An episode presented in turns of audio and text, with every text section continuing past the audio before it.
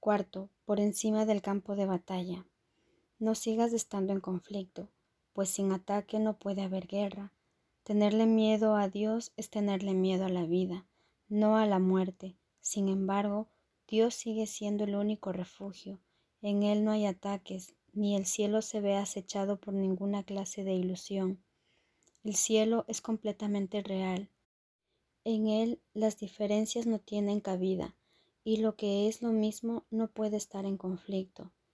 No se te pide que luches contra tu deseo de asesinar, pero sí se te pide que te des cuenta de que las formas que dicho deseo adopta encubren la intención del mismo. Y es eso lo que te asusta, no la forma que adopta.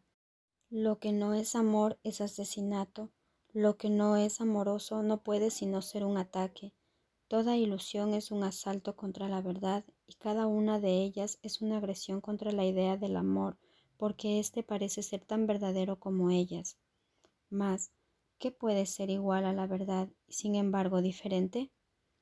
El asesinato y el amor son incompatibles. Si ambos fuesen ciertos, tendrían entonces que ser lo mismo e indistinguibles el uno del otro y así deben serlo para aquellos que ven al Hijo de Dios como un cuerpo, pues no es el cuerpo lo que es como el creador del Hijo, y lo que carece de vida no puede ser el Hijo de la vida. ¿Puede acaso el cuerpo extenderse hasta abarcar todo el universo? ¿Puede acaso crear y ser lo que crea? ¿Y puede ofrecerle a sus creaciones todo lo que Él es sin jamás sufrir pérdida alguna? Dios no comparte su función con un cuerpo. Él encomendó a su Hijo la función de crear porque es la suya propia. Creer que la función del Hijo es asesinar no es un pecado, pero sí es una locura.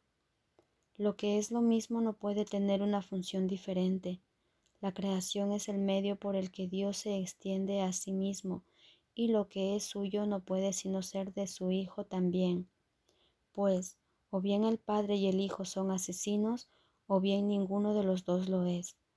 La vida no crea a la muerte, puesto que solo puede crear a semejanza propia. La hermosa luz de tu relación es como el amor de Dios, mas aún no puede asumir la sagrada función que Dios le encomendó a su Hijo, puesto que todavía no has perdonado a tu hermano completamente y, por ende, el perdón no se puede extender a toda la creación. Toda forma de asesinato y ataque que todavía te atraiga y que aún no hayas reconocido como lo que realmente es, limita la curación y los milagros que tienes el poder de extender a todo el mundo. Aún así, el Espíritu Santo sabe cómo multiplicar tus pequeñas ofrendas y hacerlas poderosas. Sabe también cómo elevar tu relación por encima del campo de batalla para que ya no se encuentre más en él. Esto es lo único que tienes que hacer, reconocer que cualquier forma de asesinato no es tu voluntad. Tu propósito ahora es pasar por alto el campo de batalla. Elévate y desde un lugar más alto contémplalo. Desde ahí tu perspectiva será muy diferente. Aquí en medio de él ciertamente parece real. Aquí has elegido ser parte de él. Aquí tu elección es asesinar mas desde lo alto eliges los milagros en vez del asesinato. Y la perspectiva que procede de esta elección demuestra que la batalla no es real y que es fácil escaparse de ella. Los cuerpos pueden batallar, pero el choque entre formas no significa nada. Y este cesa cuando te das cuenta de que nunca tuvo comienzo. ¿Cómo ibas a poder percibir una batalla como inexistente si participas en ella? ¿Cómo ibas a poder reconocer la verdad de los milagros si el asesinato es tu elección? Cuando la tentación de atacar se presente para nublar tu mente y volverla asesina, recuerda que puedes ver la batalla desde más arriba. Incluso cuando se presenta en formas que no reconoces, conoces las señales, una punzada de dolor, un ápice de culpabilidad, pero sobre todo la pérdida de la paz. Conoces esto muy bien, cuando se presenten, no abandones tu lugar en lo alto, sino elige inmediatamente un milagro en vez del asesinato.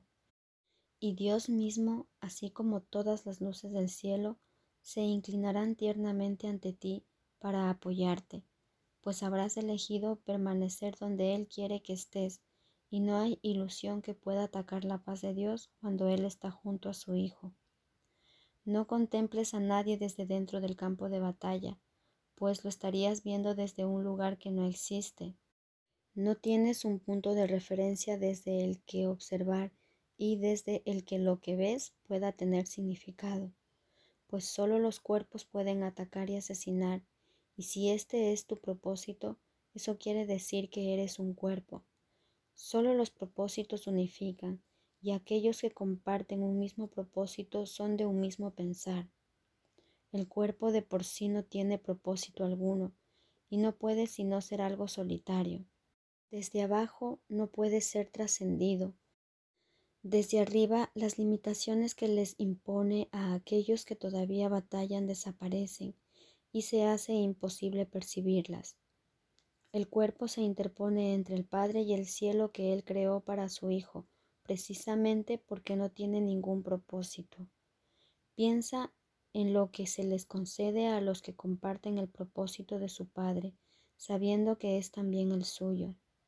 No tienen necesidad de nada. Cualquier clase de pensar es inconcebible. De lo único que son conscientes es de la luz que aman, y solo el amor brilla sobre ellos para siempre. El amor es su pasado, su presente y su futuro siempre el mismo, eternamente pleno y completamente compartido. Saben que es imposible que su felicidad pueda jamás sufrir cambio alguno. Tal vez pienses que en el campo de batalla todavía hay algo que puedes ganar. Sin embargo, ¿podría ser eso algo que te ofreciese una calma perfecta y una sensación de amor tan profunda y serena que ninguna sombra de duda pudiera jamás hacerte perder la certeza? y podría ser algo que durase eternamente? Los que son conscientes de la fortaleza de Dios jamás podrían pensar en batallas. ¿Qué sacarían con ello sino la pérdida de su perfección? Pues todo aquello por lo que se lucha en el campo de batalla tiene que ver con el cuerpo, con algo que éste parece ofrecer o poseer, Nadie que sepa que lo tiene todo podría buscarse limitaciones ni valorar las ofrendas del cuerpo. La insensatez de la conquista resulta evidente desde la serena esfera que se encuentra por encima del campo de batalla. ¿Qué puede estar en conflicto con lo que lo es todo? ¿Y qué hay que, ofreciendo menos, pudiese ser más deseable? ¿A quién que esté respaldado por el amor de Dios podría resultarle difícil elegir entre los milagros y el asesinato?